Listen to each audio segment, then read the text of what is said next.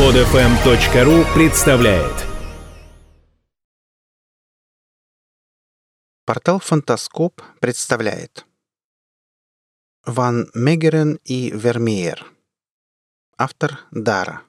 Читает Олег Шубин. Национальная реликвия. В полицейском участке Ван Мегерену было предъявлено следующее сообщение – Доводим до вашего сведения, что среди картин, обнаруженных капитаном Гарри Андерсоном в художественной коллекции, ранее принадлежавшей рейхсмаршалу Герингу, находится полотно «Христос и блудница» кисти великого голландского живописца Яна Вермеера Дельфтского. Картина приобретена в Амстердаме у художника Ван Мегерена при содействии агента Вальтера Хофера и баварского банкира Алоэза Мидля – Возмущению полицейских не было предела. Этот Ван Мегерен не только сбывал нацистам национальные реликвии, но еще и наживался на этом. «Но это моя собственная картина», — робко возразил Мегерен. «Не ваша», — строго ответил комиссар, — «а великого Вермеера. И мы еще выясним, почему национальная реликвия оказалась у вас. Сержант, уведите арестованного». Даже появление адвоката, господина Вандерберга, — не внесло успокоения в душу напуганного художника. Да и сам Мэттер мало чем мог помочь обвиняемому. Слишком серьезным было обвинение, слишком неоспоримы доказательства. Напрасно Ван Мегерен доказывал, что он продавал картины Вермеера только музеям и уважаемым коллекционерам. Именно с картиной «Христос и блудница» история была, мягко говоря, нечистой. Ее художник отдал на хранение в Амстердамский музеум, и там его убедили обменять шедевр на 200 захваченных немцами полотен голландских мастеров. Но при этом обмене сам Ван Мегерен получил еще немалую сумму в золотых гульденах. Да и все голландцы мира не могут перевесить одного Вермеера.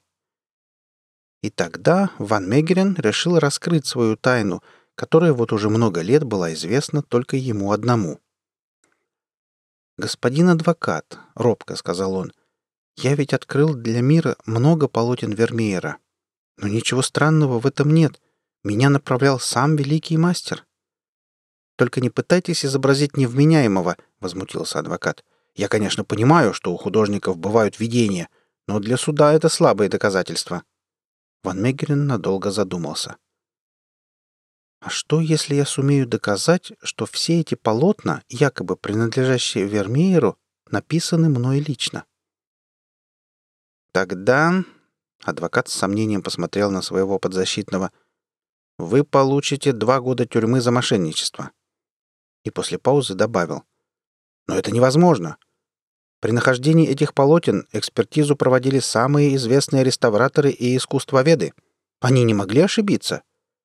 Конечно, я могу потребовать повторной экспертизы, но вряд ли это вам поможет. Неожиданный помощник. После ухода адвоката Ван Мегерен задумался. Перед его глазами возникали картины прошлого. В 1922 году молодой художник впервые участвовал в выставке в Гааге. Успех был ошеломляющим. Все полотна были распроданы за несколько дней.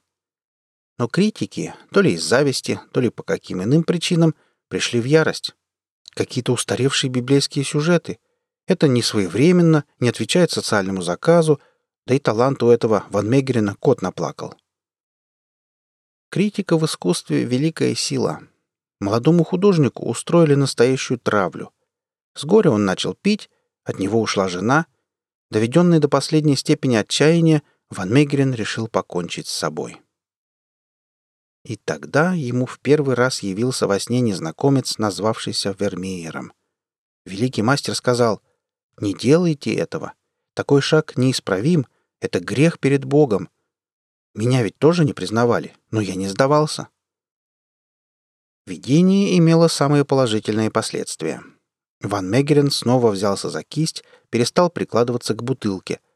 Он начал сотрудничать в журнале «Боевой петух» где регулярно появлялись его статьи об искусстве. Наладилась и личная жизнь. Вторично художник женился на молодой талантливой актрисе Йоханне Орлеманс. Вроде бы существовали все условия для счастья.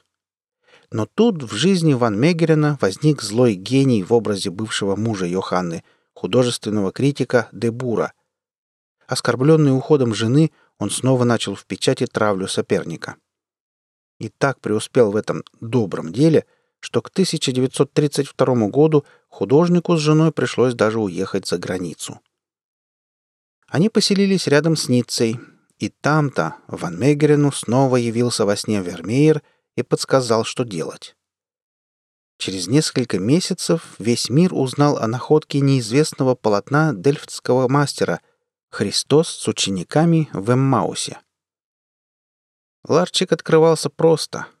Если сочетание этих двух талантов, их близость через века можно оценить словом «простота». Являясь во сне, Вермеер учил Ван Мегерена писать его монограмму, потом подсказывал сюжеты, близкие ему по духу. Сам художник считал свои картины созданными в соавторстве с великим мастером. Конечно, и элемент мошенничества отрицать нельзя. Краски Ван Мегерен изготавливал по найденным и подсказанным Вермеером старинным рецептам. Покупал в лавках работы малоизвестных мастеров XVII века, смывал краски и рисовал на старых холстах. Затем искусственно состаривал картины, чтобы они потемнели, и на них появились кракелюры — трещинки на верхнем слое покрытия. Когда заключенный попытался изложить все это следователю, тот только рассмеялся. «Ну, конечно, господин живописец. Вы хотите получить обвинение в мошенничестве, чтобы избежать виселицы. Это вас подучил адвокат. Только ничегошеньки у вас не выйдет. Подлинность полотен Вермеера установлена Абрахамом Бредиусом, крупнейшим специалистом по живописи XVII века. Такой специалист не мог ошибиться. «Да видел я, как Брэдиус устанавливал подлинность картины», — отмахнулся Ван Мегерен. «В его распоряжении тогда была только лупа. К тому же на холсте стояла знаменитая монограмма Вермеера. А ее-то мастер мне и показал в первую очередь. К тому же я всерьез изучал творчество дельфтского мастера. Да он сам говорил мне, что первые годы своей жизни находился под влиянием Караваджо — вот я и создал картину, где это влияние еще заметно. Комиссар не знал, что и подумать. Если этому человеку действительно являлся во сне Вермеер, или он сам в это верит, то он просто сумасшедший. Но все остальные его объяснения так разумны, что свидетельствуют о полностью здравом уме. Ван Мегерен даже представил следствию старые счета из антикварных лавок. Если поскрести любую картину Вермеера, то можно обнаружить там остатки других полотен. Комиссара вывел из затруднения сам подследственный. «Дайте мне краски и кисти», — умолял он. «Я напишу вам еще одного Вермеера, и тогда вы мне поверите». Вернувшись в камеру, художник долго не мог уснуть. Его томили дурные предчувствия. А что, если комиссар откажет ему?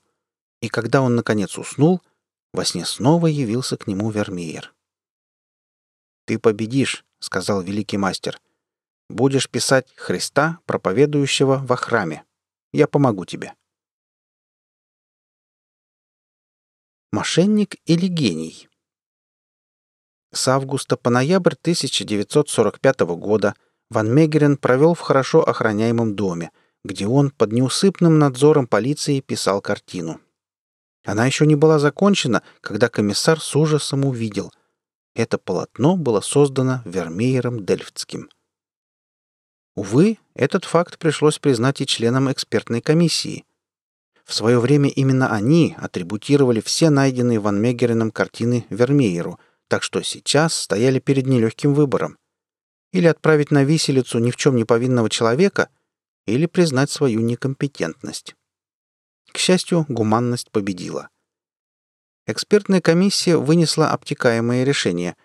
Все картины, как ранее найденные Ван Мегереном, так и «Христос, проповедующий в храме», могли быть написаны одним лицом.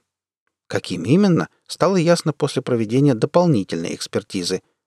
На каждой картине были обнаружены следы химических соединений, которые стали применяться только в XX веке. В ноябре 1947 года состоялся процесс, на котором Ван Мегерену было предъявлено обвинение в мошенничестве. Вы подделывали и продавали эту дешевку за большие деньги, обманывая доверчивых покупателей?» — строго спросил судья. «Это не дешевка», — возмутился Ван Мегерен. «Это произведение искусства. Я не собирался никого обманывать, меня вынудили к этому. Если бы все эти полотна принадлежали кисти Вермеера, вы признали бы их шедеврами. Почему же, подписанные мной, они становятся дешевкой?» «Но ведь вы получали за них деньги, в которые оценивались бы лишь полотна Вермеера», — ехидно заметил судья. «Если бы я попросил меньше, мне никто бы не поверил», — скромно ответил художник. Ван Мегерен был осужден за мошенничество на год тюремного заключения.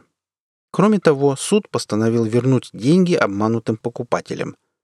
Но сделать этого художник не мог, ему пришлось объявить себя банкротом. И вот еще и долговая тюрьма. Пока мастер находился в тюрьме, его картину «Христос, проповедующий в храме» купил знаменитый коллекционер сэр Эрнест Оппенгеймер. Много иных заманчивых предложений получил заключенный. Итак, все пришло. Слава, признание его художественного мастерства, деньги. Но, увы, слишком поздно. 30 ноября 1947 года Ван Мегерен скончался в тюрьме от инфаркта. Имущество его было распродано с аукциона. Картины Ван Мегерена до сих пор украшают известные музеи и частные коллекции. Только теперь они подписаны не именем Вермеера, а собственным именем художника. И ценятся нисколько не дешевле. Правда, на художественных аукционах иногда еще всплывают ранее неизвестные полотна дельфтского мастера. И невольно возникает мысль, может быть, Ван Мегерен и Вермеер раскрыли не все свои тайны? Но теперь узнать это не у кого. Вы слушали статью «Ван Мегерен и Вермеер». Автор Дара. Читал Олег Шубин.